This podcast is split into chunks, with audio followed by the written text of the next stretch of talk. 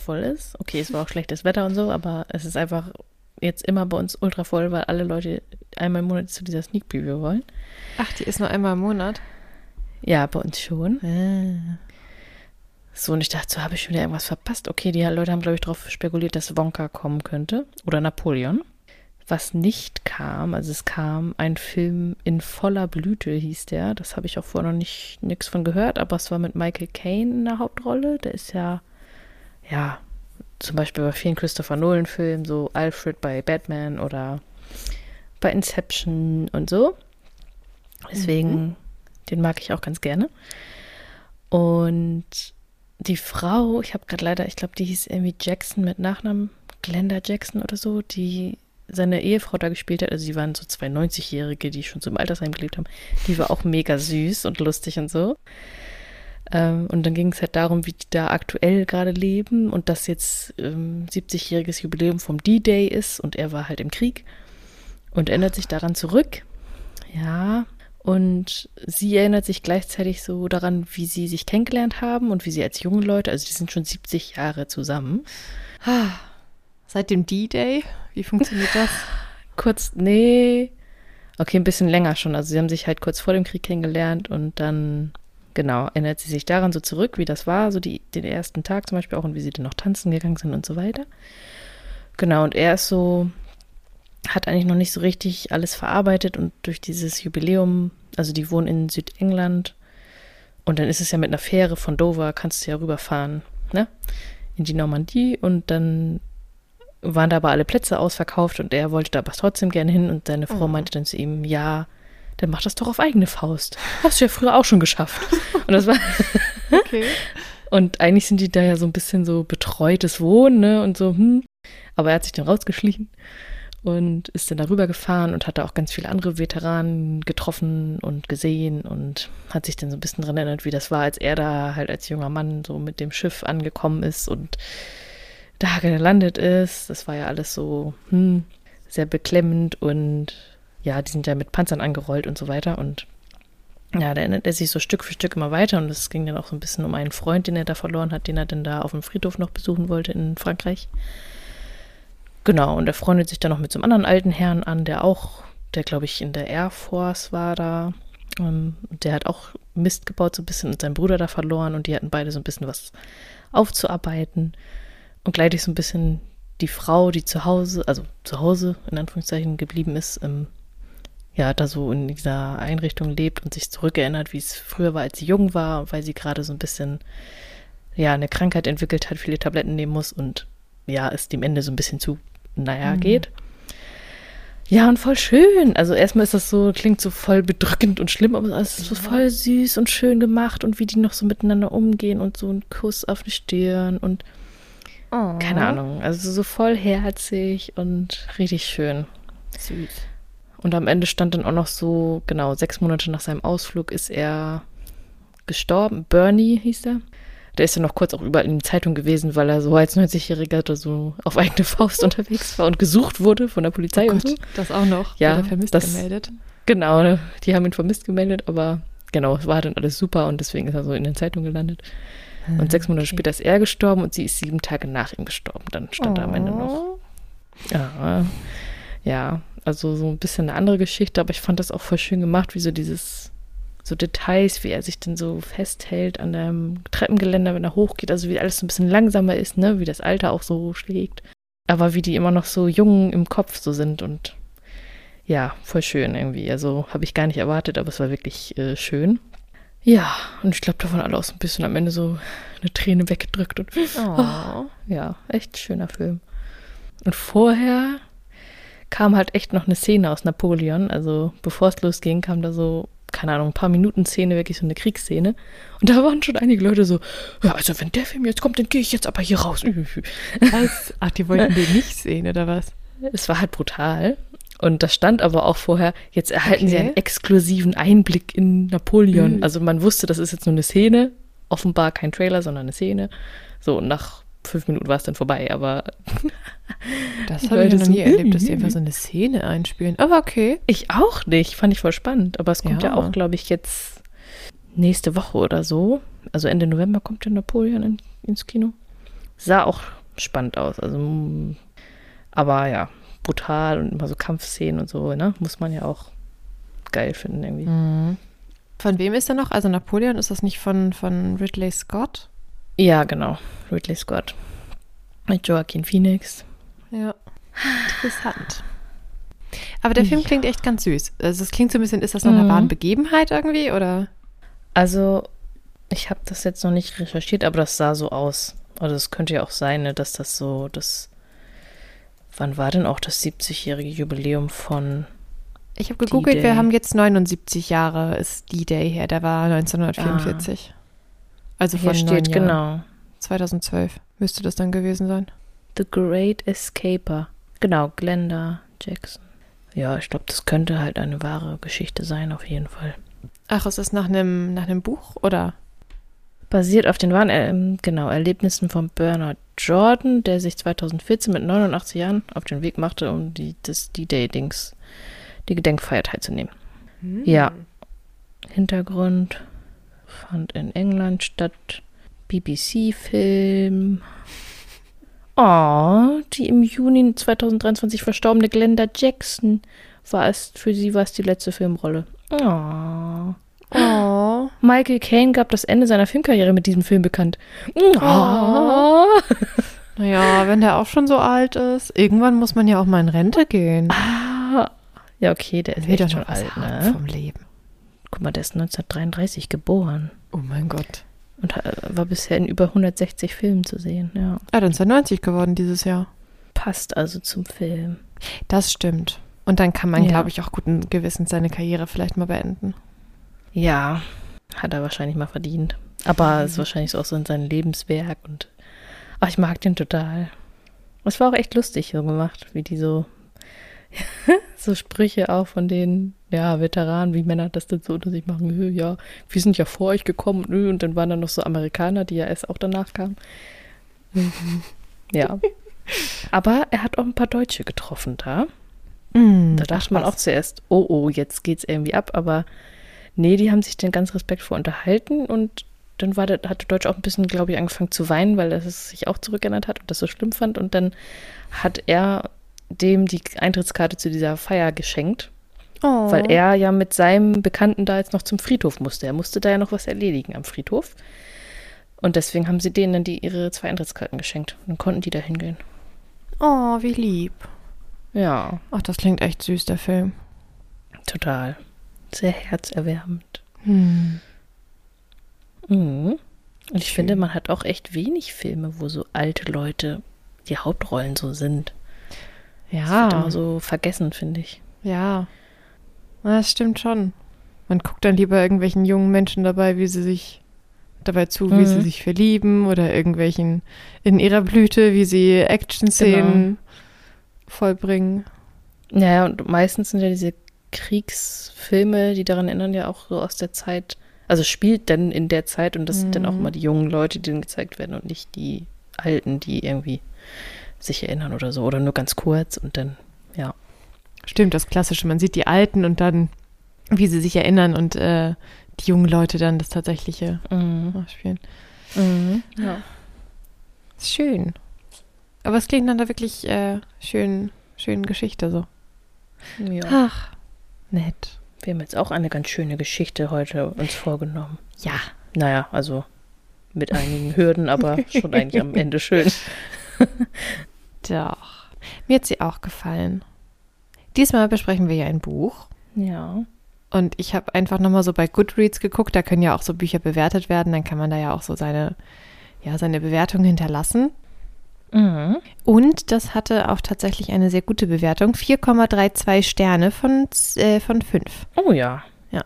Mhm. Dann habe ich mir mal so angeguckt, was denn die, die so nur so 1, 2, 3 Sterne irgendwie gegeben haben, so geschrieben haben. Gibt durchaus Kritik auch. Okay. Ja, aber insgesamt wurde das ja jetzt auch, glaube ich, nochmal, hatte noch so mal so eine Renaissance in den letzten Jahren durch diese LGBTQ-Bewegung. Mhm. Das, also habe ich gelesen, dass das da auch Mhm. sehr beliebt ist, das Buch. Ja, das ist ja irgendwie echt nochmal aufgekommen. Mir ist das, ich weiß gar nicht, wann habe ich das gelesen? Vor ein oder zwei Jahren, glaube ich.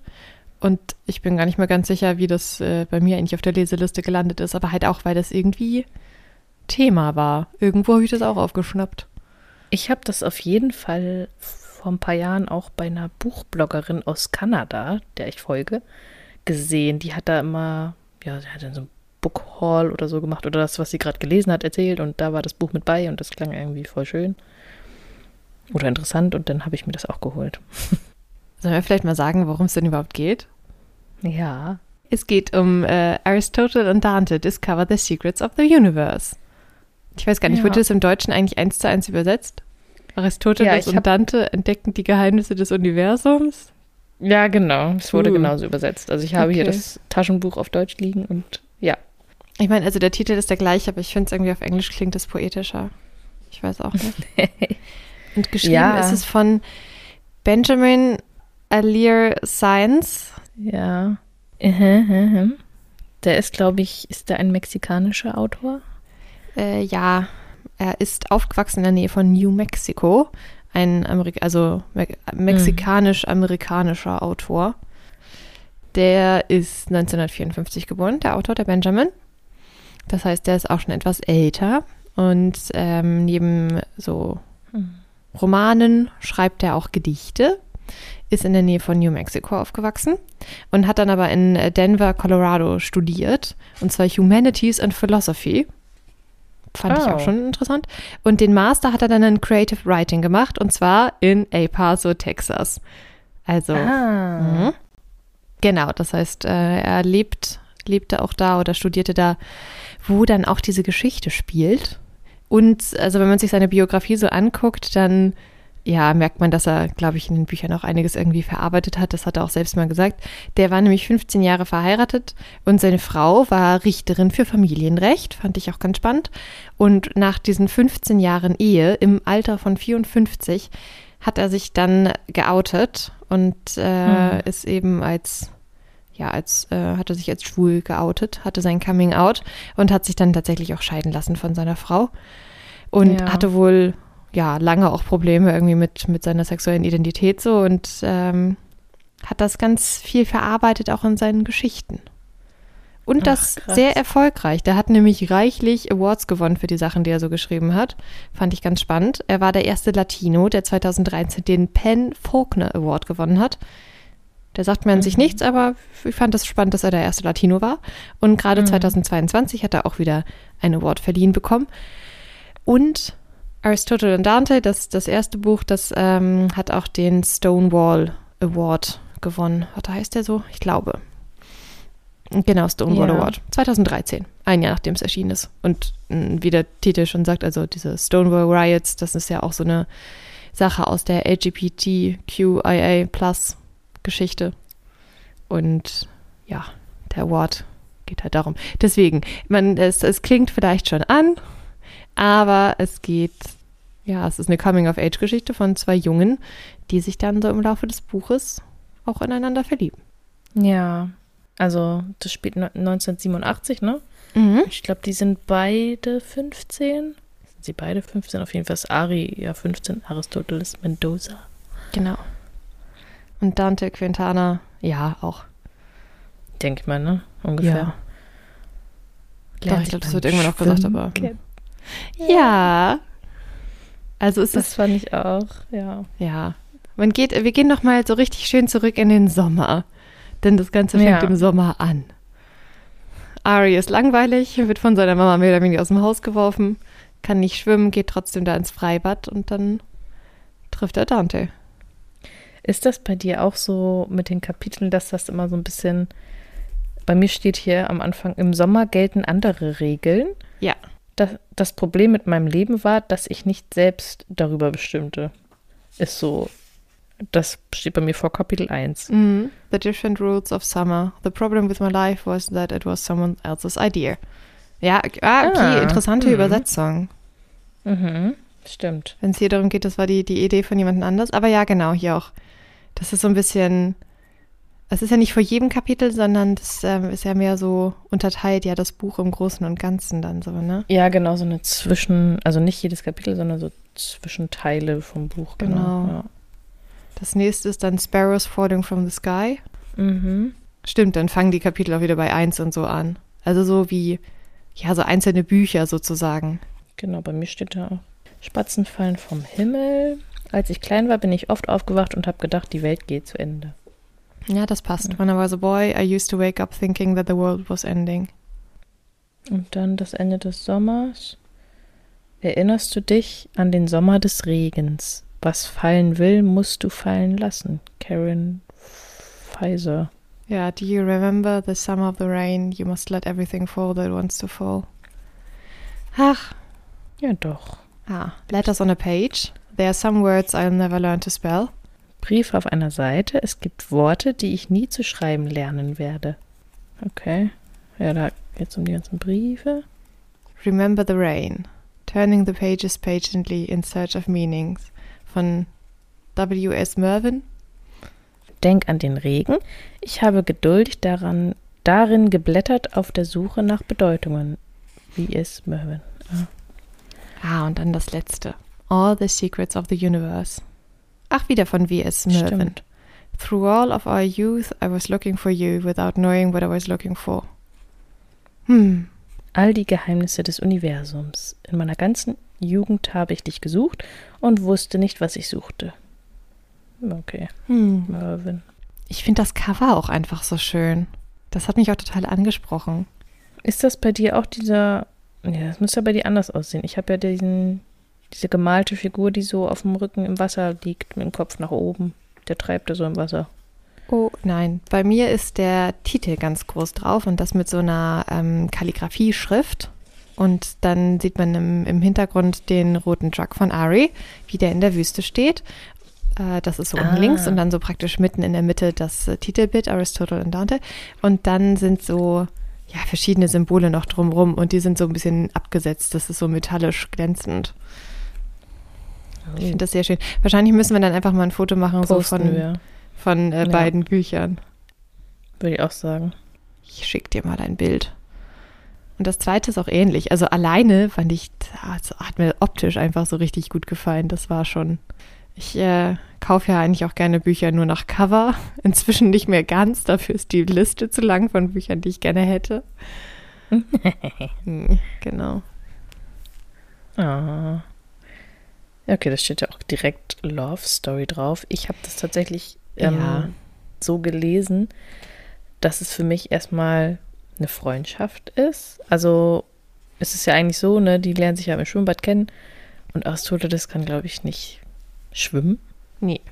Und Dante sagt dann, er hilft ihm, schwimmen zu lernen und dann haben sie sich ziemlich schnell angefreundet und mir war bis ziemlich lange hinten, also es ist dann ziemlich schnell aufgefallen, dass Dante offensichtlich Ja. Ari sehr gern hat und dass er auch auf Männer steht dann irgendwann auch.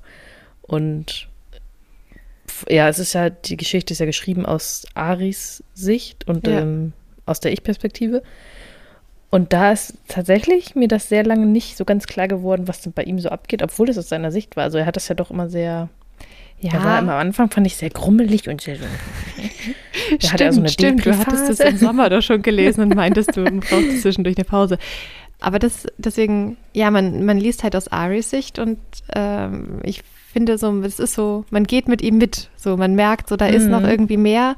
Aber da man nur das liest, was er auch so denkt und zulässt.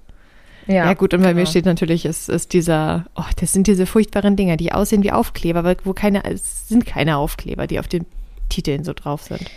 Da habe ich auch Ja, meine Shadow Störer. Bone Bücher, haben auch alle diese Störer mit jetzt Netflix-Dingens.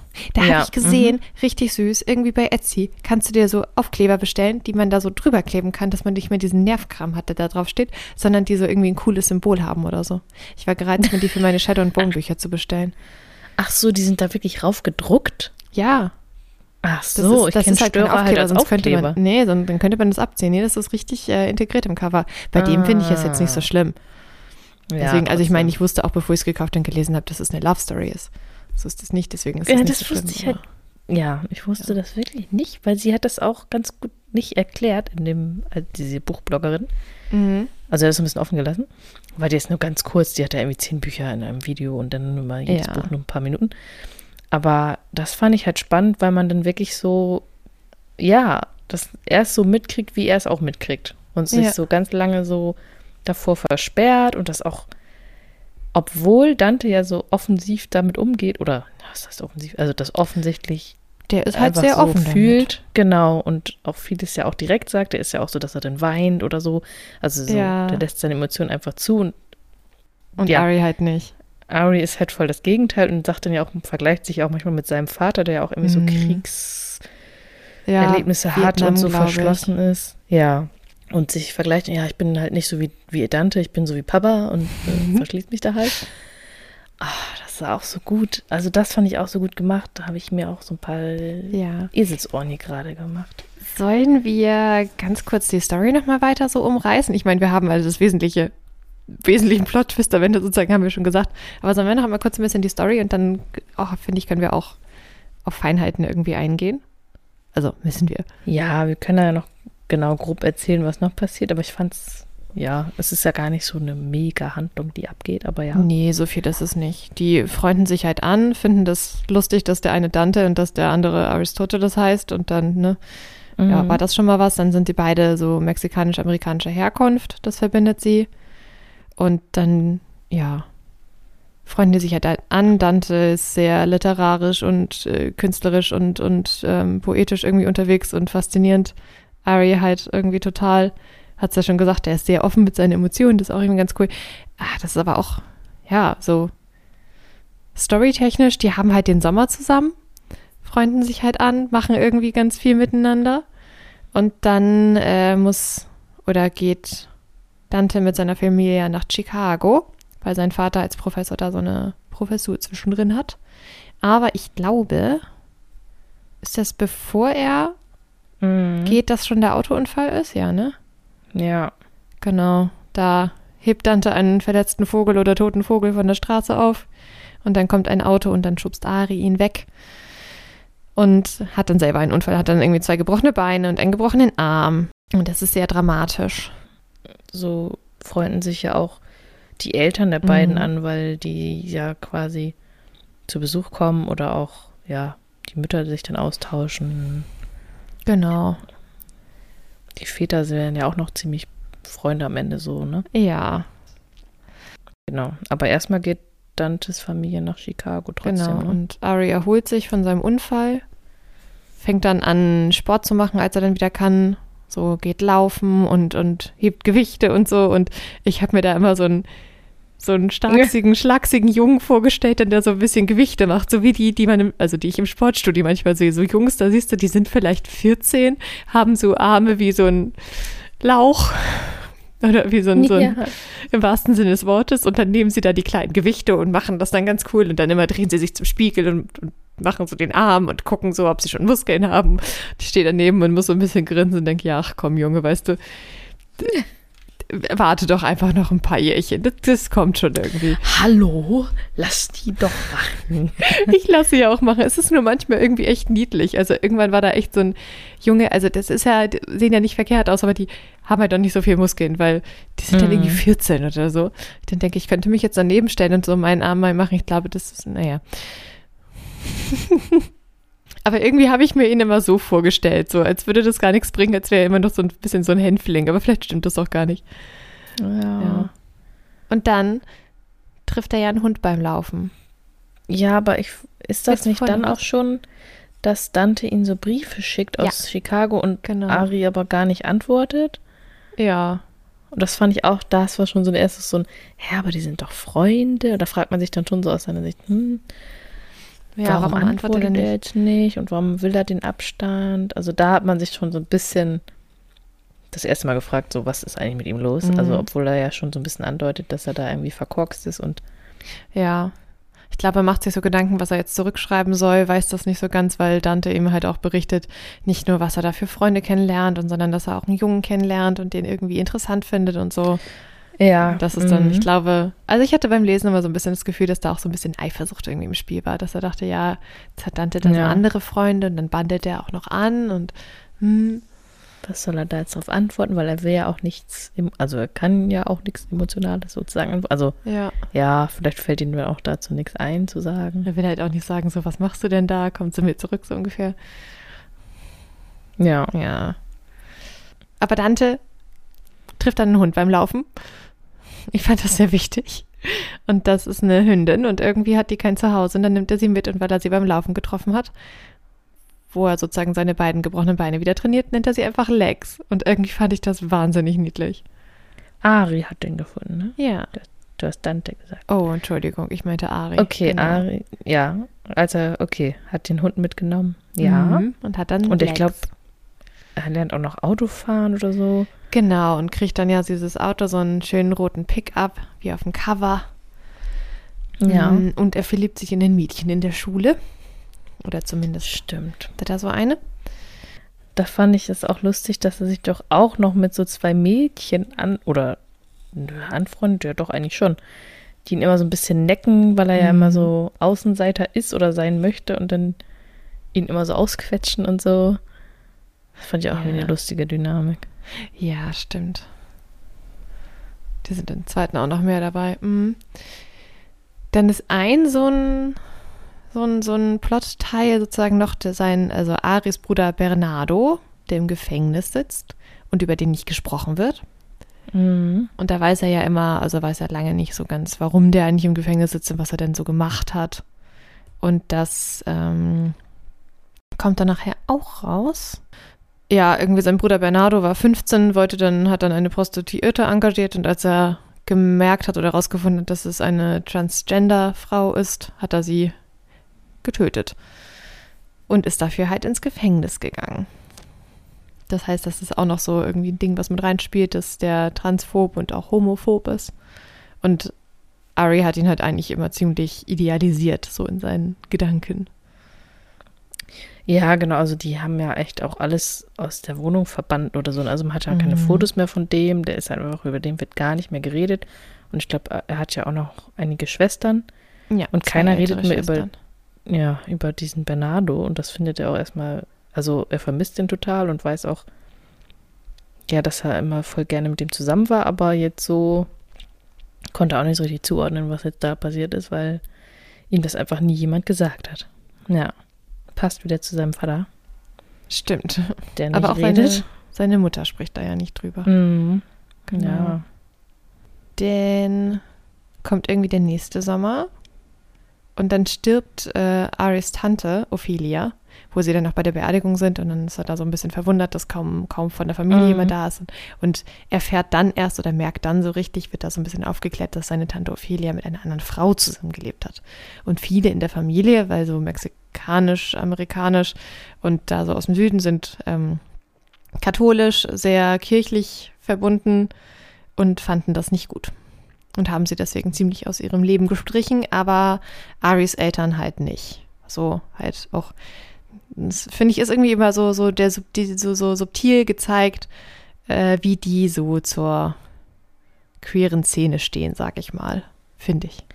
Ja, also weil er fragt doch, glaube ich, auch seine Eltern und dann haben sie gesagt, ja, aber du warst ja auch immer ähm, mal zu Besuch bei deiner Tante mit ihrer Freundin. Ich habe gerade den Namen vergessen.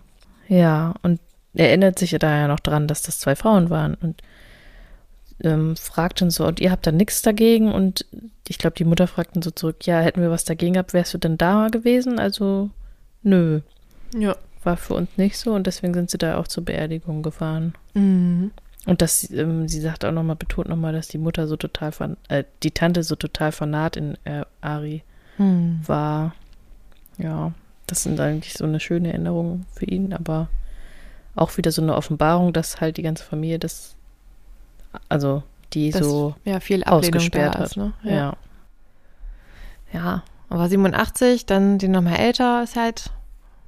Ja, musste ich auch mit dran denken, dass es eine andere Zeit ist. Ja, ich meine, 87, das war doch auch so, äh, ist da Freddie Mercury gerade gestorben? Oder ja, nee, es war auf jeden Fall gerade der, die? AIDS-Zeit. Genau, mhm, AIDS. das, mhm. da sind alle ja ziemlich, ja, Homosexuelle ziemlich verurteilt worden, glaube ich. Und da konntest du ja eigentlich, Ja. ich glaube, das kam da gerade so auf und dann wurde es dadurch wieder ziemlich niedergebuttert, ne? Weil Angst Mhm. da war und Ekel sozusagen durch diese Krankheit und Ja. und man ja nicht ganz wusste, wo kommt es her und kann man überhaupt Mhm. Schwule noch angucken oder wird man dann gleich Ja. mit? Genau, also da kamen dann auch komische Stories auf. Ja. Ja, sehr. Aber Dante ist ja trotzdem sehr, sehr mutig Und das geht dann nach hinten los, weil der wird dann nämlich verprügelt, als er gesehen wird, wie er einen anderen Jungen küsst. Das wiederum, also das ist so, so das nächste, Mhm. nächste Step in der Geschichte. Und das Dante halt im Krankenhaus liegt, das nimmt Ari dann ja sehr mit. Und dann geht er ja los und verprügelt den Jungen, der, der Dante verprügelt hat. Ja. Und das ist so ein bisschen so für ihn, das, also ist er so ein bisschen der Katalysator, dass er dann so akzeptiert, dass er Dante nicht einfach nur sehr gerne mag und sein Freund ist, sondern dass da vielleicht auch ein bisschen mehr ist. Die haben sich ja vorher auch schon geküsst, beziehungsweise Dante hat dann so, also praktisch gesagt, so kann ich dich nicht mehr küssen, lass uns das bitte mal ausprobieren, so ungefähr. Taten sie dann auch und da fand Ari das dann so, naja, tat nicht ja, so viel erstmal, genau, erstmal nicht so aussagekräftig. Ja, und das äh, hat aber in ihm so ein bisschen nachgeweht. Und dann nach dieser, dem Krankenhausaufenthalt hat er dann so ein bisschen gemerkt, da sind doch mehr als nur freundschaftliche Gefühle. Und dann endet das damit, dass er und, also dass Ari und Dante in dem schönen roten Jeep in die Wüste fahren, sich dahin legen, in den Himmel gucken, Sterne gucken und ja, sich ihre Liebe gestehen. Ja, sich küssen und Ari denkt ja am Ende echt so, wie konnte ich mich jemals schämen, Dante Quintana zu lieben? Genau. How would I, nein, how could I ever been ashamed of loving Dante Quintana? Ja, ich finde das ein sehr süßes Ende. Ja, also so, man, manchmal braucht es halt echt so den Vorschlaghammer, um es zu kapieren, glaube ich. Also habe ich am Ende so gedacht. So, oh, irgendwie war das ja schon vorher klar, aber irgendwie ist es, glaube ich, auch ganz schwer, sich selber dann, vor allem als 15-Jähriger oder was weiß ich, Ja. sind die dann 16 am Ende, das einzusehen. Ich glaube, also das kann man sich ja gar nicht vorstellen, wenn man nicht in der Situation selber ist, glaube ich, ähm, wie das sein muss, dass du, ja, du denkst ja so in Norm irgendwie und die Welt ist so und äh, Mädchen und ich habe mich für Mädchen zu interessieren wahrscheinlich auch. Ja, Also gerade weil eben man das auch noch einfach in so der, macht. In der Zeit, das ist ja. Ja. auch noch was anderes. Heute ist es ja schon, schon anders und offener, aber Offener. damals war ja noch was anderes. Ja, und dann das zu kapieren, ähm, Und dann zu akzeptieren. ja, also es dauert, glaube ich, auch echt Jahre wahrscheinlich. Ja. Aber das ist ja halt auch so mit Grundtenor in diesem Buch, dass er da auch ein bisschen so zu sich selbst findet. Und das fand ich irgendwie spannend. Ich hatte das Gefühl, dass da der Autor auch so ein bisschen verarbeitet, wie, wie er das gerne erlebt hätte, als er so alt war und was er ja nicht konnte oder verbergen musste Mhm. und dann praktisch sein Coming-out ja erst viele, viele Jahre später hatte. Ja, und die Eltern sind da ja auch wirklich beidseitig sehr gut dargestellt in dieser Geschichte. ne? Also, Oh ja. Ich, Ich mag die alle auch- voll gerne. ja, die sind alle, also es sind so, das ist vielleicht ein bisschen das Unrealistische an diesem Buch. Rückblickend, also im, beim Lesen war es gar nicht so. Da fand ich das total gut und auch authentisch und so weiter. Aber ich Mhm. dachte bei manchen Sachen so, jetzt rückblickend, boah, dass die jetzt alle damit so fein sind und so umgehen, ist halt schon, Ja. ja, Ja. ist schon ein Traum, ne? Also erwartest du jetzt nicht von allen Eltern, vor allem nicht von, vor allem finde ich irgendwie, ist auch wieder Vorteils, äh, vorurteilsbehaftet, aber so Männer, die im Krieg waren, die sind immer so ultra, ähm, ja, Mhm. also die kommen einem immer so sehr homophob vor und sehr, ich muss jetzt ein Mann sein und ich bin stark und ich habe keine Gefühle, weil sie konnten ja, Ja. auch ihr Trauma niemals verarbeiten wahrscheinlich. Ja, aber das, das kommt ja bei, bei Aris Vater, finde ich halt auch durch, weil der redet ja kaum Ja. und wenn dann nur so wenig und dann nur sehr pointiert. Und deswegen hat Ari ja auch immer das Gefühl, er muss jetzt so richtig männlich sein und keine Emotionen zeigen, weil sein Vater macht das auch nicht. Und ach, ich fand das immer, ich fand die Szenen, wo er dann über seinen Vater da berichtet oder denkt, immer richtig schön irgendwie, wie er so schreibt, er weiß gar nicht ganz, wie er mit ihm so richtig kommunizieren soll, weil der redet ja nicht, aber er selbst redet halt auch nicht und ach, dann ist da seine Mutter, die irgendwie viel redet und ihm über den Kopf tätschelt. Ich möchte ein bisschen was vorlesen dazu. Ja, bitte. zum, mit dem Vater. Also einmal ist Aria irgendwie krank, da hat dann irgendwie sich der so Fieber gehabt und so weiter und hat dann so komische Träume. Oder Und träumt aber von Al- Bernardo und so, ne? Ja, und Albträume und dann redet er mit seiner, also wird er, dann duscht er irgendwie so und dann redet er mit seinen Eltern. Dein Fieber ist weg, sagt seine Mutter. Sein Vater ähm, war halt auch mit dabei, also sie haben sich halt um ihn gekümmert, er hat geduscht und äh, legt sich jetzt wieder zurück ins Bett sozusagen. Und dann kommt, mein Vater saß immer noch in meinem Schaukelstuhl. Wir musterten uns kurz, als ich im Bett lag. Du hast mich gesucht, sagte er. Ich sah ihn an. In deinem Traum, du hast mich gesucht. Ich suche dich immer, flüsterte ich. Das fand ich schon mal so ein gutes Zitat. Und dann gibt es zwei Seiten später, kommt der Vater nochmal auf ihn zu, weil er ihn das wohl irgendwie beschäftigt hat. Du hattest wieder Albträume, fragt er. Ich hatte, ich habe ständig Albträume, sage ich. Auch wenn du nicht krank bist? Ja. Er stand an der Türschwelle, drehte sich um und sah mich an. Und du verlierst immer wieder die Orientierung, in den meisten Träumen schon. Und du versuchst immer mich zu finden? fragt der Vater. Meistens versuche ich mich zu finden, Dad. Er, es war seltsam, mit ihm über etwas Reales zu reden, aber es machte mir auch Angst. Ich wollte weiterreden, aber ich wusste nicht genau, wie ich ihm sagen sollte, was in mir, was sich in mir zurückhielt. Ich senkte den Blick, dann sah ich zu ihm auf und zuckte die Schultern, als wäre alles keine große Sache. Tut mir leid, sagte er. Es tut mir leid, dass ich so weit weg bin. Ist schon okay, sagte ich. Nein, sagte er, es ist, ist es nicht. Hm, ich glaube, er wollte noch etwas sagen, aber überlegte es sich anders. Er drehte sich um und ging aus dem Zimmer. Ich starrte auf den Boden. Plötzlich hörte ich wieder die Stimme meines Vaters im Zimmer. Ich habe auch Albträume, Ari. Ich hätte ihn gern gefragt, ob seine Träume vom Krieg oder von meinem Bruder handelten. Ich hätte ihn gern gefragt, ob er genauso verängstigt aufwachte wie ich. Stattdessen läch lächelte ich ihn nur an. Er hatte mir etwas über sich erzählt. Ich war glücklich. Ja, Kapitelende. Ich mag die Dynamik zwischen denen total. Irgendwie dieses. Ja. Diese Distanz und wo man merkt, der Vater kämpft aber richtig damit. Er will das eigentlich nicht, aber hat nicht die Möglichkeiten irgendwie das er kann es einfach nicht. Ja. Genau, er kann das einfach auch gar nicht sagen. Aber dass Ari dann auch so sagt, er hat mir was über sich, also so denkt, er hat mir was erzählt, ich bin glücklich, so, das macht ihn schon glücklich. Dieser, diese zwei Sätze, dass der Vater zugibt, dass er auch Albträume hat. Ja. Ich finde, ich fand, das war vom Schreibstil wieder ein bisschen gewöhnungsbedürftig. Ich brauchte ein bisschen, um reinzukommen. Mhm. Aber es passt irgendwie auch, finde ich, wieder total. Also wir hatten das ja bei Call Me By Your Name auch schon so ein bisschen, aber ich finde auch hier ist es echt so wie eben ein 15-jähriger Junge. Ich, also beim, beim Lesen habe ich echt wieder gedacht, ich bin jetzt irgendwie Teenager mit diesen Gedankensprüngen dazwischen oder dass man Sachen immer und immer wieder irgendwie denkt und so unterschiedlich. Und ich ja. fand, das passte extrem irgendwie in das Alter und deswegen fand ich das auch so schön, dass man eben so diese, diese Familienbande und diese Familienbeziehung da auch so hat. Auch wie er mit seiner Mutter ist, die ja eigentlich echt eine sehr, sehr liebevolle Frau irgendwie zu sein scheint, die dann da ja irgendwie damit zu leben hat, dass ihre Töchter inzwischen schon ausgezogen sind, ihr Sohn jemanden umgebracht hat und im Gefängnis sitzt und der Mann so ein bisschen kaputt aus dem Krieg zurückkommt und dann hat sie da ihren Sohn, der dann auch irgendwie sich so einigelt. Die hat es echt nicht so leicht. Und trotzdem, ja. Und dann merkt man das aus Aris Sicht, wie der dann immer wieder auch genervt ist von ihr. Ja. Und das ist so richtig teeny. Ich finde, genau das meine ich auch mit diesem Negativen, weil mhm. äh, Teenager sind halt so, sie wollen sich abgrenzen von ihren Eltern, sie wollen Abstand haben von ihren Eltern, aber gleichzeitig sind sie irgendwie noch so daran, darauf angewiesen, von denen so ja, was zurückzubekommen irgendwie. Und ich finde, das ist so Ari auch total, weil er, ja, ja wo er denn da auch so krank ist und äh, gepflegt werden muss. Da hier, da schreibt, äh, denkt er auch, ich wollte nicht ständig bedient werden. Ich wollte nicht, dass meine Eltern so geduldig mit mir waren. Wirklich nicht. Sie machten nichts Schlimmes. Sie wollten mir nur helfen. Aber ich hasste sie und Dante hasste ich ebenfalls. Und ich hasste mich dafür, dass ich sie hasste. Das ja. ist so richtig Teenie-Gefühle so.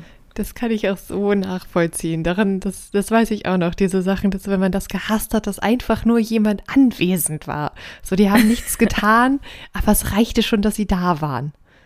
Einfach ja. nur so. Aber wären sie nicht da gewesen, wäre es halt auch nicht besser, weil, ach, ja, dieses äh, Gefühlschaos irgendwie als Teenie. Total. Das kommt halt auch richtig gut rüber, ja. aus seiner Sicht. Ja, finde ich auch. Und dann Dantes, also wolltest du noch, wolltest du noch mehr zu Ja, eigentlich nur so überhaupt sein, ja? seine Wut und sein, also auch wie er dann halt in manchen Sachen reagiert, ist halt so wütend oder trotzig oder dass er dann halt auch den anderen verprügelt, ist dann auch so mm. Teenie-Style auf jeden Fall. Ja, total. Ja. Ach, das gab auch da im Buch Momente, wo ich dachte, ernsthaft, jetzt, jetzt reiß dich mal zusammen, stell dich nicht so an, sei mal nett zu deiner Mama.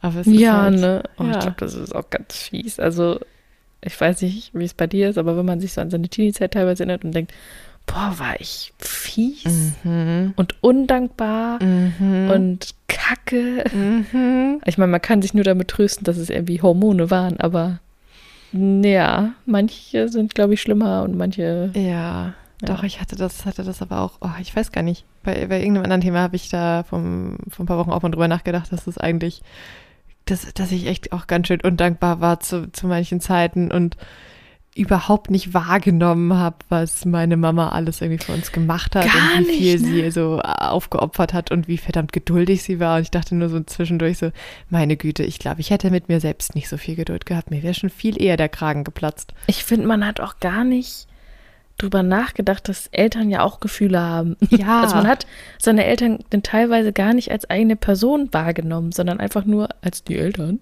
Ja. So, die ja immer da sind, ist selbstverständlich, dass die das jetzt machen. Und ja. oh ja, oh Gott. Ich ein bisschen Angst äh, auf die, vor die Zukunft, aber ja. dass ich zu sensibel bin, um damit umzugehen, dass ich dann wie so ein ja, Stück Dreck behandelt werden würde. Oh Gott. Oh, wenn du so, oh nein. Du machst und tust und kriegst eigentlich gar nichts mehr zurück und denkst, oh Gott, Kind, zieh Mhm. aus. es reicht. An dieser Stelle, Mama, ich äh, merke langsam, was du alles für uns getan hast. Ja. Was hat meine Mama noch gesagt? Wir hatten, wir hatten einen ziemlich guten Kinderarzt. Der hat immer gemeint, so ja, seien Sie sicher, es kommt die Phase, da möchten Sie dieses Kind nehmen und in eine Mülltonne stopfen und den Deckel drauf nehmen, tun und erst wieder den Deckel runternehmen, wenn das Kind 18 ist. Und das ist völlig in Ordnung, wenn Sie diese Gefühle haben. So ungefähr hat sie dir das Wow. gesagt. Einfach nur um zu sagen, ja, manchmal kann man auch sein eigenes Kind nicht leiden. Manchmal. Ja, also ist schon krass, ne? Mhm. Und Ich glaube, wir waren auch noch, ah, ich glaube, ich und mein Bruder waren noch relativ okay. mhm. Ich glaube, es geht schlimmer, aber trotzdem, es ist, glaube ich, einfach nie cool, wenn dein Kind irgendwie, ja, so auch eindeutig zeigt, "Äh, ich will jetzt nicht, dass du mir Liebe gibst oder zeigst oder, ach, ja, das, ne, das fängt ja schon früher an, aber so dieses mit den Mhm. Gefühlen alleine klarkommen und dann nicht permanent ausrasten Mhm. und dann aber auch noch immer alle Befindlichkeiten irgendwie an den Eltern auslassen und Aber guck mal, also du hast es selbst alles erlebt, vielleicht hilft das dann ja, wenn man das selbst als Ja. Elternteil durchmachen muss, dass man weiß, irgendwann, irgendwann wird dieses Kind dann da sitzen als erwachsener Mensch und denken, meine Güte, was habe ich damals eigentlich alles getan? ja, ist so, ne? Irgendwann kommt so Mhm. diese ähm, Erleuchtung, so, oh, das ist ja alles mal passiert. Spätestens, ja. Ja. Ah. Was wolltest du sagen? Spätestens, wenn sie selber Kinder haben? Ja, ja, aber das wollte ich jetzt nicht aussprechen, weil ist ja vielleicht auch nicht so. Muss ja auch nicht. Geht auch Also, ohne. Man kann es auch ohne Genau. realisieren. Und guck mal, du hast es ja nun realisiert, bevor dein Kind dir gesagt hat, du bist doof. Ja, Ach ja. Dante. Der ist da, glaube ich, auch ein bisschen anders zum Beispiel. Also, Ja. Ich bin so ein bisschen neidisch auf seine Familie. Irgendwie fand ich das Ja, voll ne? nett. der Vater war auch irgendwie so cool mit Oh, ihm und wie die immer so Witze gemacht haben und Und dann die Mutter immer mit den Augen rollt. Ja. ja. Aber die haben sich ja so gut verstanden. Das Ja. merkt man halt voll, dass er einfach so offen umgehen kann und deswegen auch nicht diese Wut und so weiter hat, weil er verbirgt halt nichts, sondern er lässt die Gefühle halt raus. Er weint halt, wenn er traurig ist, weil ein Vogel gestorben ist oder genau, das ist halt in diesen philosophischen Gesprächen, die sie da auch manchmal haben, die Gedanken, ja, warum gibt's Vögel? Da philosophieren die ja einmal so, weil dieser eine Vogel, der Ja. so und ja, Dante so, wieso weißt du das nicht? Und Ari, ne, habe ich mir noch nie darüber Gedanken gemacht. Und Dante so, ja, damit wir wissen können, wie man den Himmel erkundet oder irgendwie sowas Philosophisches. Ja. Ja. Und er sagt sowas dann einfach immer und denkt über sowas nach und dann ist er auch viel mehr mit sich im Reinen, glaube ich, wenn die Gefühle Ja. direkt irgendwie rauskommen. Ist das schon mal ein Vorteil, ja. Ja, habe ich auch immer das Gefühl. Was ist, Dantes Eltern sind ja, glaube ich, beide ähm, Akademiker. Sein Vater ist ja auf jeden Fall Professor Ja. und seine Mutter war, glaube ich, auch irgendwas in die Richtung. Ich weiß es nicht mehr ganz. Jedenfalls, das ist ja ein Akademikerhaushalt irgendwie. Und manchmal hatte ich das Gefühl, dass das noch so ein bisschen Unterschied macht, aber halt gerade, dass Dantes Vater so ganz anders ist. Auch so praktisches Gegenteil zu Aris Vater, ohne dass Aris Vater jetzt irgendwie schlecht ist, aber der Sam, der sagt ja auch mal, du musst mich nicht Mr. Quintana nennen, nenn mich doch einfach Sam und so. Die sind echt irgendwie süß. Ja. Ja, und dann ne, merkt man da so, wie, wie der Unterschied ist, wie, wie man das den Kindern irgendwie beibringt. Gut, auch wenn das bei Ari jetzt ja nicht ganz so, ist ja nicht aktiv, dass sie sagen, "Mm, wir reden nicht oder so, sondern sein Vater hat halt wahrscheinlich posttraumatische Belastungsstörung oder sowas aus dem Krieg mitgenommen. Ja, und dann halt auch, wie gesagt, diese Familienstory, dass der Bruder, ja, dass da was passiert ist, worüber sie halt auch nicht reden können oder nicht wollten. Ja. Das ist ja auch so ein Ding, seine Kinder irgendwie so lange wie möglich schützen zu wollen, wenn Ja. du, ja, das denken Eltern immer, dass sie die Kinder schützen, wenn sie sowas nicht sagen, aber so rote Tücher und dann, ja, ist in der Familie ja auch das mit der Tante gewesen, die so, ja, da nicht reingepasst hat und das haben sie irgendwie alles so, konnten sie einfach nicht offen drüber reden und wenn da schon so viele Haufen sind, über die du nicht reden kannst, redest du am Ende auch nicht mehr über deine Gefühle offen, weil, ja, wie überhaupt, also. Das stimmt. Und Ari hat sich da ja auch dann immer, seit sein Bruder weg ist, nicht so ganz auch mit seinen Schwestern oder so. Ja, das sind dann Schwestern, die ihn betüdelt haben, aber mit denen kann er jetzt ja auch nicht unbedingt über, nicht offen über das reden, was ihn so beschäftigt, weil es ist halt, er ist ein Junge, sie sind Mädchen und irgendwann grenzt sich das ja auch so ab. Ja, und die sind ja auch irgendwie eine ganze Ecke älter. Die sind ja, glaube ich, beide schon verheiratet sogar. Ja. Aber ich finde es auch interessant, wie dann die Eltern von Ari und Dante trotzdem irgendwie, ja, Freunde werden, obwohl sie ja sehr unterschiedlich sind. Aber trotzdem. Wie sie am Ende zusammen bowlen gehen. Ja. Finde ich auch schön. Was habe ich denn hier? Meine Eselsohren. Eselsohren in Büchern. Der Gedanke tut mir ja schon ein bisschen weh. Ja, aber das ist ja nur so ein ranziges Taschenbuch. Ich meine, ich wurde ja auch schon dafür belächelt, wie ich mit meinen Büchern umgehe, weil ich auch bei Taschenbüchern vorsichtig bin und sie inzwischen so vorsichtig lese, dass sie keine Knicke in den Rückseiten bekommen. Ah. mein Gott, das übertreibt man nicht. Ah, ich habe hier jetzt noch was gefunden. Soll ich mal Na? vorlesen? Ja. So, das ist schon ziemlich weit am Ende, wo Ari schon so, ich weiß ja nicht, wie weit er da ist in seiner Entwicklung, noch nicht, noch nicht ganz, weil es passiert folgendes. Ich schlief, ich träumte, es war wieder dieser Traum, der Traum, dass ich jemanden küsste. Als ich aufwachte, wollte ich mich anfassen, Hände schütteln mit deinem besten Freund, also in Tüdelchen, in Anführungszeichen. Genau das war Dantes Euphemismus. Er grinste immer, wenn er das sagte. Stattdessen nahm ich eine kalte Dusche.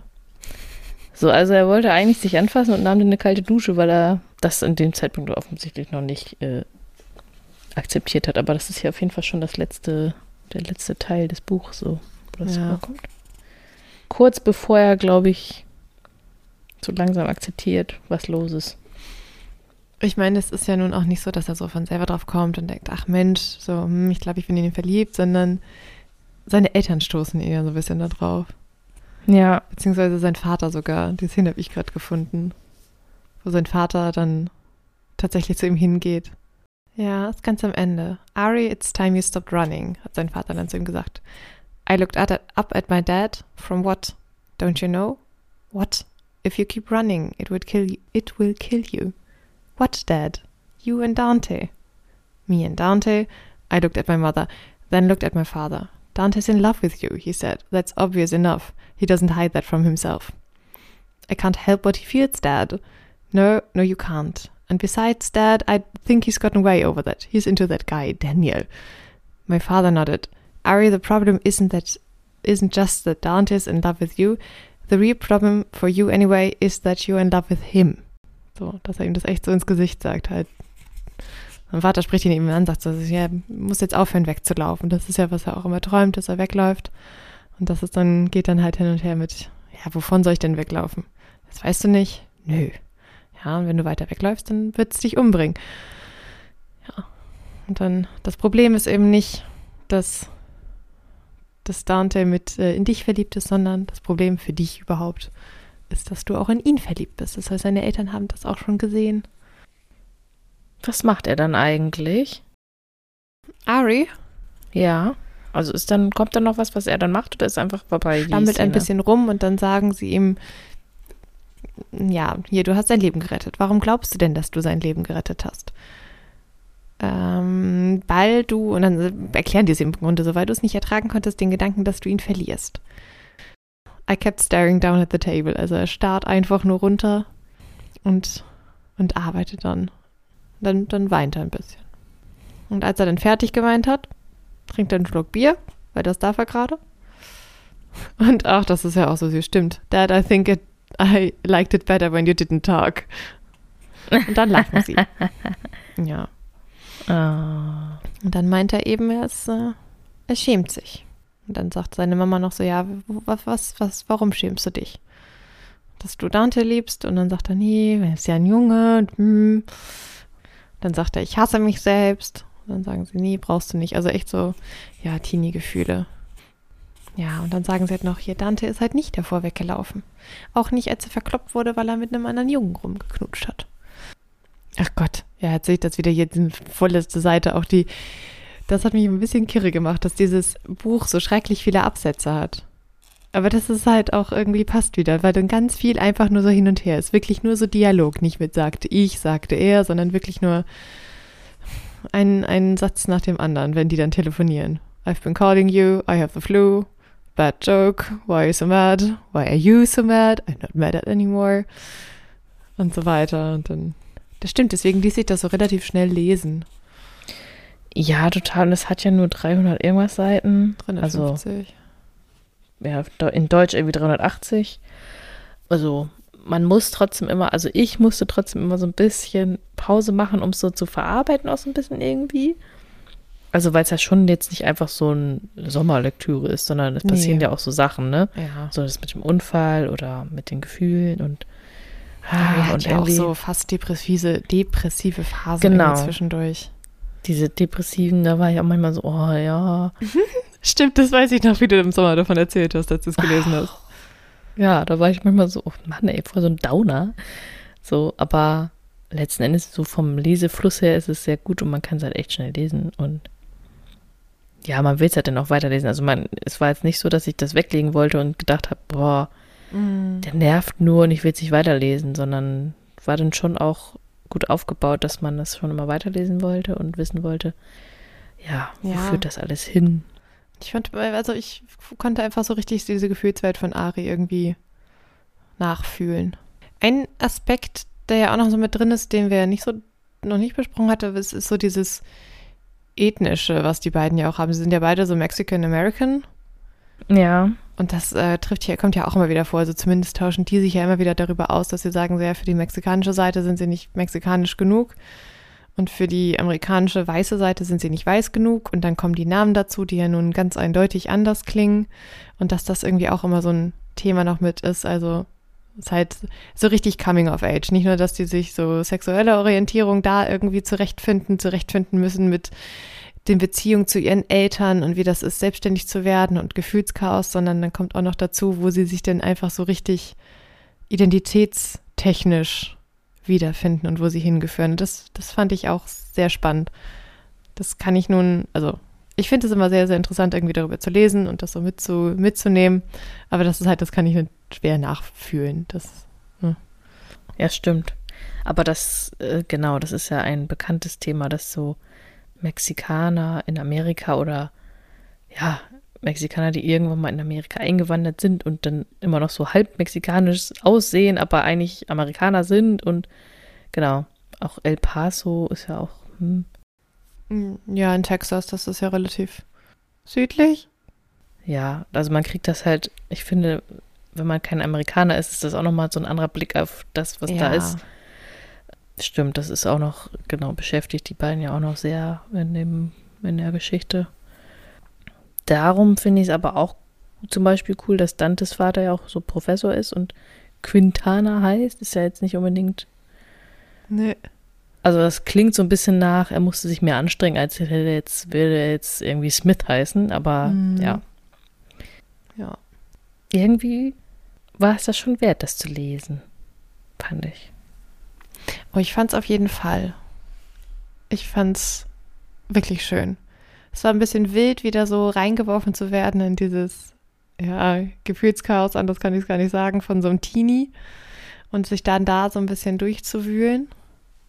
Ja. Aber ich fand's schön. Ich fand den Titel irgendwie auch passend. So klar, die entdecken jetzt nicht die allergrößten Wunder, aber es zeigt eigentlich so dieses äh, über die eigenen Gefühle ein bisschen klar werden, ein bisschen verstehen, wo stehe ich im Leben. Das ist ja, sind irgendwie ja auch so ein bisschen die Geheimnisse des Universums, die damit zusammenhängen, dass man so erwachsen wird. Das ist irgendwie so charmant, dass die beiden so heißen. Ja. Also es passt dann auch irgendwie so ganz gut. Auf jeden Fall eine klare Empfehlung von meiner Seite. Von mir auch. Und du hast auch das, das gibt noch ein zweites Buch, aber das Genau. lohnt sich das noch dazu zu lesen oder was, das habe ich Ja. noch nicht gelesen? Ich finde schon. Aristotle und Dante Dive into the Waters of the World heißt das Ganze. Es ist wieder, also mein Cover ist wieder so schön mit, äh, mit der Schrift, in diesem Kalligrafie-mäßigen und dann außenrum wieder so Zeichnungen und im Hintergrund diesmal ein Campingzelt. Das ist auch von 2021, also eine ganze Ecke später. Ähm, schließt aber storytechnisch direkt an das erste an und geht so ein bisschen darum, dass Ari und Dante dann so ein bisschen, ja, eben so ihre Beziehungen navigieren und schauen, wie ist denn das, wenn sie jetzt ähm, ein Paar sind. Dann gehen die beiden zusammen zelten und ja, leben sich so ein bisschen aus. Da, ähm, ich meine, das ist dann ja 1988, halt so ein Jahr, Jahr später, ein Jahr nach dem ersten Sommer. Und da kommt jetzt in diesem Buch auch noch mehr die Thematik um AIDS und so mit auf. Das ist auch deutlich länger, das hat über 500 Seiten. Aber während die da unterwegs sind ähm, zum Campen, treffen die eine Frau, die so Bilder verkauft und die gibt ihnen dann nämlich auch eins mit, weil die so ein bisschen, ja, die sieht, dass die nicht einfach nur Freunde sind und gibt ihnen ein, ein Bild, was eben ihr Sohn gemalt hat, mit wo auch ein äh, Gedicht hinten drauf ist, was so ein bisschen davon schreibt, wie der dann mit am Struggeln war, dass er eben ähm, schwul ist. Der Sohn ist nämlich an AIDS gestorben Mhm. oder wahrscheinlich genau, dann ist es halt tatsächlich auch so, dass bei denen in der Kirche, also zumindest in der Kirche, wo Ari ist, dass da auch der Sohn einer, eines Kirchenmitglieds ähm, an AIDS verstorben ist und da geht es dann so drum, dürfen die das in der Kirche sagen, weil die Kirche möchte das eigentlich nicht, weil der ist ja an AIDS gestorben und das ist ja diese Schwulenkrankheit. Hm. Halt da wird es aufgezeigt, dass es halt ein gesellschaftliches Thema ist, das fand ich interessant. Und äh, Ari trifft da Cassandra wieder, eine ein Mädel, mit dem er sich eigentlich sehr gehasst hat, aber so, die sprechen dann drüber, denn das ist nämlich ihr Bruder, der da eben verstorben ist.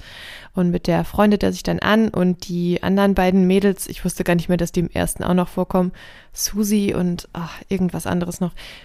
Mit denen, ähm, es kommt halt viel mehr so diese Freundschaften irgendwie raus, dass Ari viel mehr ja, Freunde hat noch neben Dante und dann äh, geht es da so ein bisschen mehr um die Schulzeit auch noch, wie die, wie die das verleben, wie das so alles verläuft und ähm, wie die beiden Jungs das so navigieren, dass sie sich eben nicht mehr so viel sehen können, weil sie zur Schule müssen. Ja, viel, viel Beziehung zwischen Dante und Ari und viel nochmal halt auch die, die Unterschiede werden so aufgezeigt. Ari ist ja schon eher so ein bisschen verschlossen, kämpft so ein bisschen damit, seine Emotionen rauszulassen und das irgendwie auch zu artikulieren, was er dann fühlt. Und Dante ist ja eher so ein, ein offenes Buch, aber auch der ist manchmal, hat er die Gefühle, weiß, dass er sie hat, aber kriegt sie halt auch nicht so richtig rübergebracht. Das heißt, auch da merkt man irgendwie so, gibt so die, die, ähm, Kommunikationsprobleme sozusagen, die man dann ja manchmal auch einfach so in Beziehungen hat oder die man haben kann. Und das ist, also ich fand es auch nochmal sehr schön. Vor allem, weil halt noch mehr Charaktere vorkommen und man dann noch so ein bisschen mehr, ja, noch eine, eine andere Dynamik irgendwie reinkommt. Ja, okay, also noch mehr so, genau, wie die so mit anderen Personen auch sind und so. Und im ersten kriegt man doch noch mit, dass Dantes Mama schwanger ist, oder? Das wird Ach doch, ja. Ja, genau. Das wird doch im ersten gesagt, wo sie doch da stehen und sagen, oh, du siehst so anders aus, oh, du, du glowing. Was heißt denn das? Strahlt. Strahlst. Ja, danke. ja. Und der wird halt geboren. Und Ah. die nennen ihn Sophokles. ja, naja. Okay, aber wenigstens nicht Odysseus oder so. Oh Gott, ja. Ah, na gut. Ja, also ich finde das auch sehr süß und ich finde da den Titel irgendwie auch wieder richtig niedlich, so ein bisschen erst ja Discover the Secrets of the Universe sehen, so wo geht's hin, was ist eigentlich das Leben und dann Dive into the Waters of the World, so dass sie jetzt, nachdem sie die das erste gemacht haben, jetzt wirklich der Sprung ins Wasser kommt und sie dann damit richtig leben müssen und schwimmen müssen und so. Ich äh, weiß nicht, ich finde die Titel auch irgendwie ganz süß. Ja, mir hat das echt gut gefallen. Ich hatte ja zu Anfang gesagt, dass ich bei Goodreads so ein bisschen die Kommentare gelesen habe. Und da waren viele von denen, die das schlecht bewertet haben, haben so geschrieben, dass sie den Schreibstil nicht mochten, dass sie den richtig schlecht fanden und dass sie das ganz doof fanden. Wo ich dann dachte, das ist das, was mich, glaube ich, oder das, was die da kritisieren und nicht mochten, ist das, was mich erst irritiert hat und was dann für mich dazu geführt hat, dass man so richtig das Gefühl hat, im Kopf eines 15-Jährigen zu sein. Oder 16. Ja, die Leute, die haben das denn nicht. Ja, nicht so gesehen, dass es aus dieser ja. Sicht ist wahrscheinlich, ne? Die haben diese Sicht nicht verstanden und denken, der Autor schreibt so, schl also schlecht, ja. der Autor schreibt so komisch. Ja. Aber das ist natürlich eigentlich ein gutes Merkmal, wenn du mhm. das so hinkriegst, das so zu vermitteln, dass es jetzt ein Kopf eines 15-Jährigen ja. ist. Also ich kann verstehen, dass das manche vielleicht die Wochen einer kritisierte irgendwie, ja, das wird dann alles so ganz oft wiederholt und so, wo ich dachte, ja, das, das stimmt schon, dass er da Sachen echt wiederholt. Aber es ist ja nicht, weil der Autor dachte, die Leser verstehen das sonst nicht, sondern ja, weil er so denkt. Deswegen, mhm. so wie du halt meinst, dass das, ähm, oder wie du gesagt hast, stimmt Auch schon. Gedankenkreisen halt. Ja. Also, ja. Hm. Halt, ne? ja okay. Aber ich kann, äh, also ich finde nicht, dass es schlecht geschrieben ist, aber ich kann verstehen, dass ähm, es Menschen gibt, die das, denen das halt nicht gefällt. Ja, das stimmt. Und wenn man halt schnell genervt ist oder auch nicht so diese Coming-of-Age-Geschichten mag oder halt auch Geschichten von jungen Leuten nicht mag, dann ist es wahrscheinlich nichts für einen. Wenn man jetzt eher so eine, sag ich mal, hochtrabendere Literatur lesen möchte, dann ja. liest man sowas halt einfach nicht. Aber ich finde, das ist mal zwischendurch mal ganz erfrischend, so nicht aus ja. der Sicht von einem 50-Jährigen oder sonst wie ein Buch ja, zu lesen. Oder dass man da einen 16-Jährigen hat, der denkt, als wäre er schon, weiß ich nicht, 45 und sonst was. Also bei manchen ist es ja auch. Ja, genau. Mhm. Würden wir sagen, kann man das sehr schön mal empfehlen oder auch mal verschenken oder so? Ja, jetzt kommt ja wieder die Zeit, dass man überlegen muss, was man so schenken muss. So könnte, sollte. Also, wie auch immer. Da gibt es bestimmt einige, die das gefällt, auch die jetzt nicht LGBTQ sonst was Aktivisten sind, sondern ja. Ich fand das jetzt für alle irgendwie schön. Ja. Der, der Struggle so ein bisschen ähm, mit, mit der Erkenntnis, der ist ja schon dabei, aber das ist ja eigentlich auch unabhängig davon. Das ist jetzt ja eigentlich wurscht, ob er sich da jetzt in einen Jungen verliebt oder ob er dann irgendwie sich in ein Mädchen verliebt und dann damit klarkommen muss. Deswegen, ja, ich finde auch, das klappt kann man auch, wenn einen die Thematik weniger interessiert, gut lesen. Genau. Der Autor hat ja auch noch eine ganze Menge mehr geschrieben. Mehr habe ich von ihm aber tatsächlich noch nicht gelesen. Muss ich vielleicht noch mal.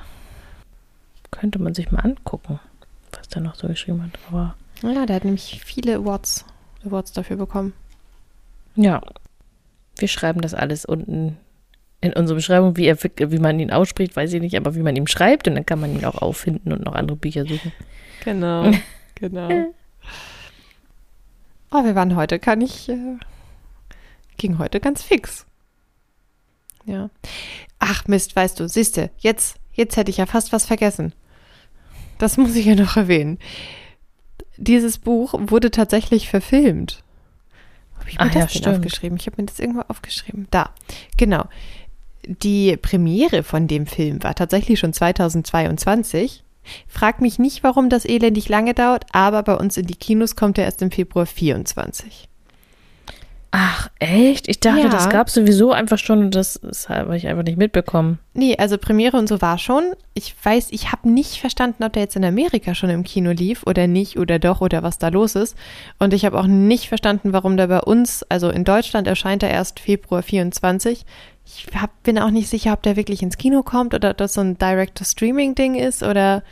Hm. Ich bin auch noch nicht sicher, ob ich den sehen möchte. Also nicht, weil ich nicht glaube, dass das nicht gut adaptiert ist, aber wobei, das ist halt wieder so ein Ding. Bei Call Me By Your Name fand ich, den Film mochte ich ja, aber hier ist es wieder so ein Ding, das sind halt so viele Gedanken. Die filmisch zu zeigen, ist verdammt schwierig. Ja. Wenn man nicht die ganze Zeit Voice-Over haben will braucht man halt irgendwie vielleicht auch gar nicht so unbedingt, dass man. Also, das brauche ich wirklich nicht als Film. Nee. Ich finde, das als Buch reicht. Oh, guck mal, hier steht im Eva Longoria spielt damit. Hm, okay. Also, das im, im ähm, ich habe auch ein Filmplakat schon gesehen und ich weiß nicht, ich habe von den beiden irgendwie echt ein Bild im Kopf und das passt nicht zu dem, genau. wie sie auf dem genau. Plakat aussehen und es ist ja immer fein, das Casting ist ja auch, ne? Es denkt sich ja jemand was dabei und aber manchmal möchte ich mein Bild im Kopf behalten. Deswegen, ich bin noch nicht sicher, mhm. ob ich mhm. den gucke, aber wenn der, wenn der verfügbar ist. Ja, muss ich auch nicht gucken. Also ich finde, das Buch steht auch so für sich oder die Bücher ja. Mhm. Und da brauche ich keinen Film zu. Wobei ich mir jetzt gleich mal den Trailer angucke. Hier ist ein Trailer. Es gibt einen Trailer? Mhm. Hm. Weiß auch nicht, ob ich den sehen will. Guck ihn dir mal an und berichte mal, wie du ihn findest. Ja, genau, mach ich mal. Ja. Habt ihr das Buch denn gelesen? Oder habt ihr ein anderes, fällt euch da ein anderes Buch zu ein, zu dieser Thematik, was man auch gut lesen kann? Genau, wir nehmen gerne Bücherempfehlungen entgegen. Es kommt ja wieder die Zeit, wo man sich was wünschen muss. Genau. Oder kennt ihr noch mehr von dem Autor? Und das würde mich auch interessieren, ob ihr da noch mehr gelesen habt und was empfehlen könnt. Schreibt uns mal Kommentare, bitte. Auf wenn ihr dabei seid. rumoxidieren. Genau, wenn ihr dabei seid, bewertet uns doch gerne noch, folgt uns. genau, folgt uns am besten, denn es ist jetzt ja schon, schon fast Dezember und wir haben da so vielleicht ein paar kleine Extras uns überlegt, die im Dezember zusätzlich zu den normalen Folgen kommen. Mhm. Da müsst ihr also unbedingt abonnieren und immer einschalten. Auch, ja, okay. Kriegt man so einen Alarm? Ich weiß das gerade gar nicht. Doch, es gibt so einen Alarm, wenn es eine neue Folge gibt. Das ja. klappt das auf jeden Fall mal ganz vorne mit auf, mit so einem blauen Bubble bei mir, dass wir eine neue Folge hochgeladen haben. Aber wir posten dann auch immer auf Social Media. Genau. Man kann es nicht verpassen. Das äh, was denn wahrscheinlich wieder für heute, ne? Ja. Das ging schnell. Das war ein sehr trauriges Jahr. Wir können auch mal Nein, aufnehmen. alles gut. Nee, alles gut. Nein, ich, äh, ich philosophiere schon im Kopf oder denke schon über noch mehr Emotionales nach. Was du noch sagen kannst oder was du noch lesen willst? Oder? Die jetzt so im Nachsinn. Das so gestern so dieser emotionale Film. Jetzt haben wir ja. nochmal über dieses Buch geredet. Ja. Und jetzt bin ich ganz, ja, ah. aufnahmebereit für Gefühle und hm. brauche jetzt erstmal, glaube ich, ein bisschen was zu trinken. Kuscheln mit meiner Katze. Hm. Die hat auch Nicht mit deinem Mann? Ich dachte, wenn du jetzt emotionale Gefühle brauchst, gehst du mal gucken, was dein Mann so macht. Ich glaube, der macht Steuererklärung oder so. Was ganz, ganz Unemotionales. Ja, mal sehen, also ob ich ihn noch, noch irgendwie. Weiter weg von emotionalen Dingen kann man, glaube ich, nicht kommen, außer von der Steuererklärung. Wobei, bei mir weckt das auch immer Emotionen, aber das sind eher sowas von Verzweiflung und Frustration.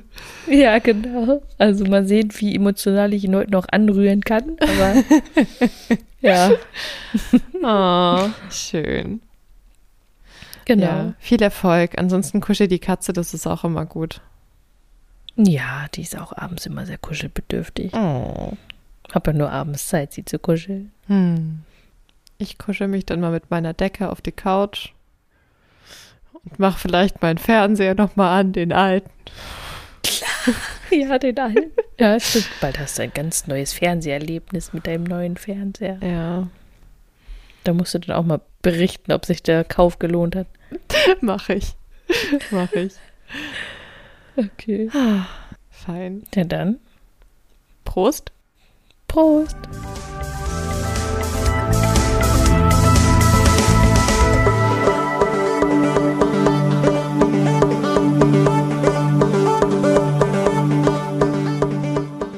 Ein herzlicher Dank geht raus an Grenadine Art für unser Podcast-Logo und unser Podcast-Bild.